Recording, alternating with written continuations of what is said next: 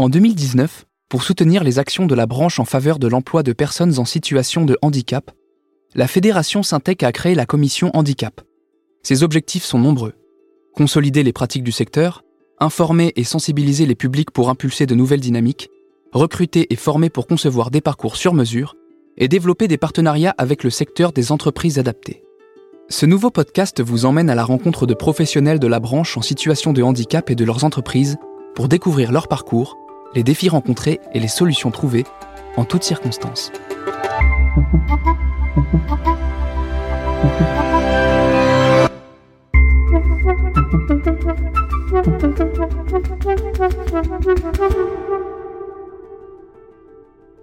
Nouveaux besoins, nouvelles pratiques associées à de nouvelles technologies, nos métiers évoluent constamment et avec eux la question de leur accessibilité.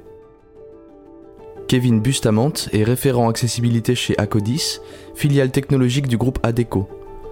Non-voyant depuis l'âge de 6 ans, il nous parle dans ce nouvel épisode de son métier, ses enjeux, mais aussi de l'adaptation de son poste, réalisé en collaboration avec la mission handicap d'Acodis.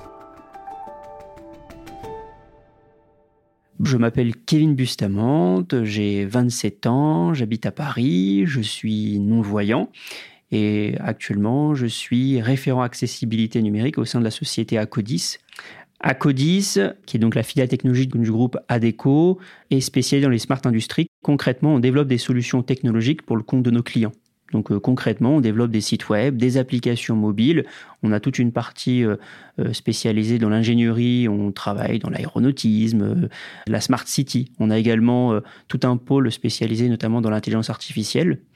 Et on a, entre autres, parmi ces activités, développé une expertise autour de l'accessibilité numérique comment rendre accessible un site web, comment rendre accessible une application mobile pour une personne en situation de handicap.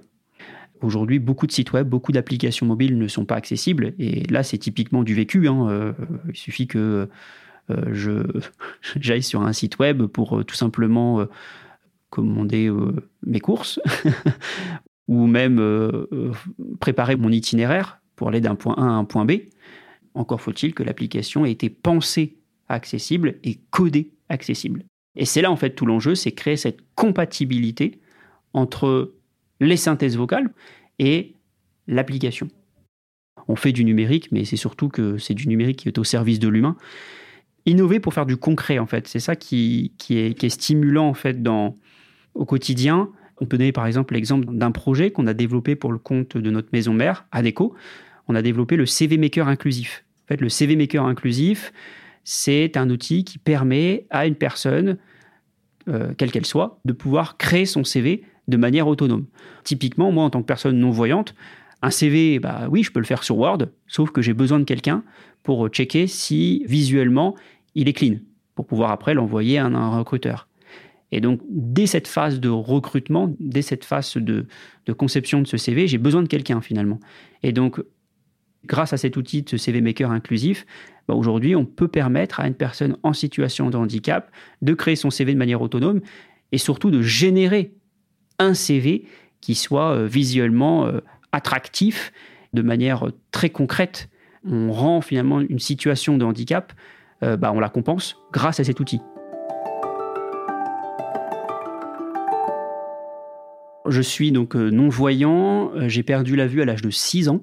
Euh, donc, on peut dire que j'ai eu la chance de, quand même de voir jusqu'à l'âge de 6 ans et ce qui me permet aujourd'hui de garder des souvenirs. Et je sais à quoi correspond telle ou telle image. Si on me parle d'une voiture, je sais à quoi correspond une voiture, typiquement. Donc, ça m'aide également dans mes déplacements. Moi, j'utilise donc la canne blanche pour me déplacer. La canne a la vocation à identifier les obstacles.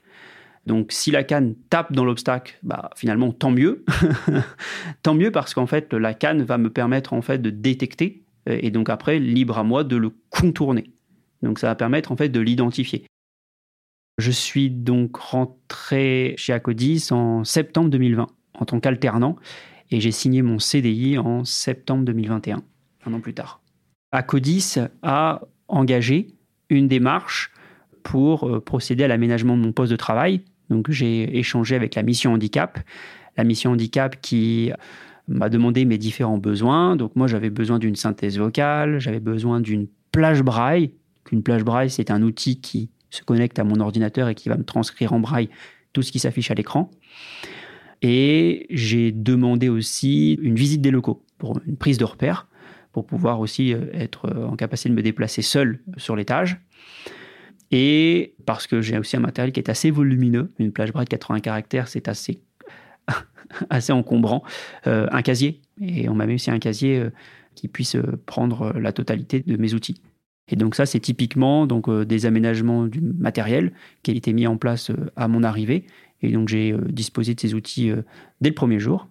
Et euh, pareil, au niveau des locaux, j'avais pu déjà faire une visite des lieux en amont.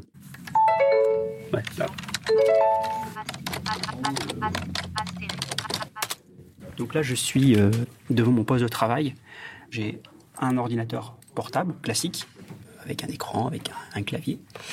Cet ordinateur, j'ai branché un clavier AZERTY clavier standard. Et j'ai aussi une plage braille. Donc une plage braille, c'est un, outil directement connecté à mon ordinateur qui va me transcrire en braille tout ce qui s'affiche à l'écran. Donc j'ai la possibilité de lire en braille.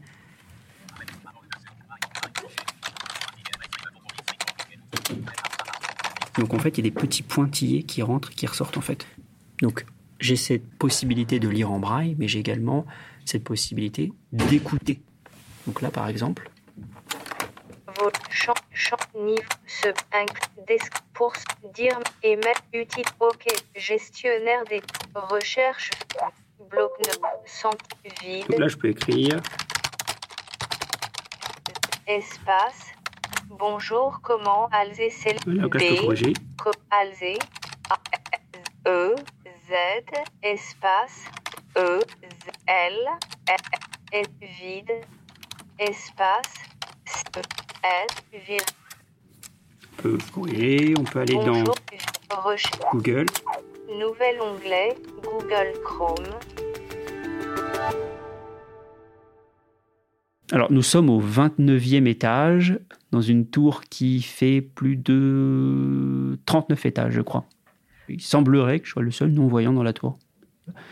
On a 8 ascenseurs, et donc pour le commander, euh, bah, il y a un pavé numérique sur lequel il faut euh, saisir le numéro de l'étage. Donc là, nous sommes devant les ascenseurs. On a huit ascenseurs. Donc typiquement, bah, il faut euh, savoir lequel demander. Et donc là, en appuyant sur le petit bouton ici, prière d'indiquer la destination. Je peux choisir. Tac. Prière d'indiquer la destination. bien sur le zéro. Parce que tout simplement, comment j'arrive à me repérer sur le pavé numérique Sur la touche 5, il y a un petit point.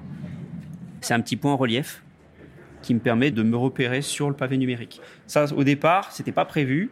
Euh, c'est pourtant une tour qui est récente, hein, avec euh, aucun dispositif de vocalisation.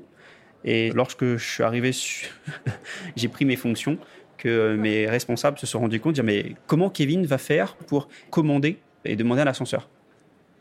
Et donc, il y a eu une réflexion qui a été menée pour équiper les ascenseurs de ce dispositif de vocalisation. Aujourd'hui, on peut choisir l'étage grâce à un système de vocalisation. Par contre, quand on est dans l'ascenseur et que euh, plusieurs étages ont été commandés, euh, j'ai besoin de demander à la personne qui est avec moi dans l'ascenseur si je suis bien au 29. Parce qu'il n'y a pas de voix qui va me le vocaliser. Ça, c'est pas encore euh, mis en place.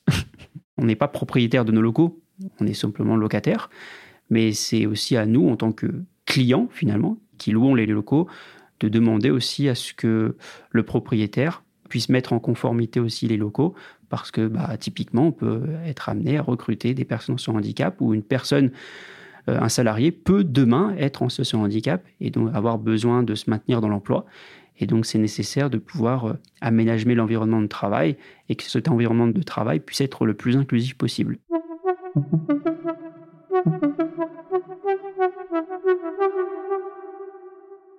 Avec mes collègues, ça s'est super bien passé, une belle intégration, non et puis une belle cohésion. On travaille sur des sujets bah, qui sont intéressants parce que l'accessibilité, qui est un sujet alors digital mais qui est avant tout humain. Moi, je connais pas un ingénieur qui me dit moi l'accessibilité ça m'intéresse pas ou euh, tout de suite, euh, ça crée une discussion en fait de se dire bah tiens, en tant que non-voyant, tu fais comment pour utiliser ton ordinateur? Comment tu fais pour utiliser euh, l'écran tactile de ton smartphone? Et donc ça crée déjà un échange, une discussion. Et donc là, en fait, on n'est plus la personne handicapée et l'expert technique. Non, on est deux experts qui vont échanger, qui vont réfléchir à des solutions pour rendre accessible la solution. Donc finalement, le handicap, je ne peux pas dire que ça a été un obstacle. Au contraire, c'est plutôt même mes collègues qui deviennent aujourd'hui militants, qui, euh, je me souviens, euh, dans notre espace déjeuner, on a un frigo connecté. et donc, je sais qu'un de mes responsables s'était réjoui d'avoir ce frigo connecté. Et j'avais euh, une de mes collègues UXUI qui avait dit Oui, c'est alors c'est très bien d'avoir un frigo connecté, mais ce frigo connecté, il n'est pas accessible. Donc, Kevin, il ne peut pas l'utiliser.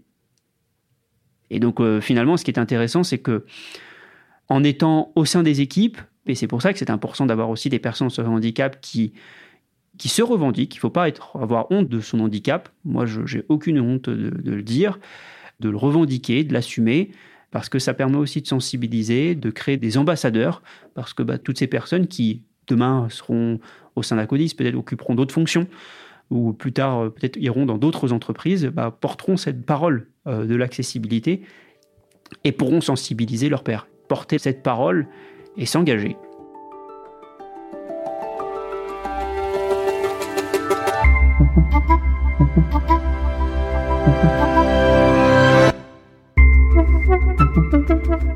フフフフフ。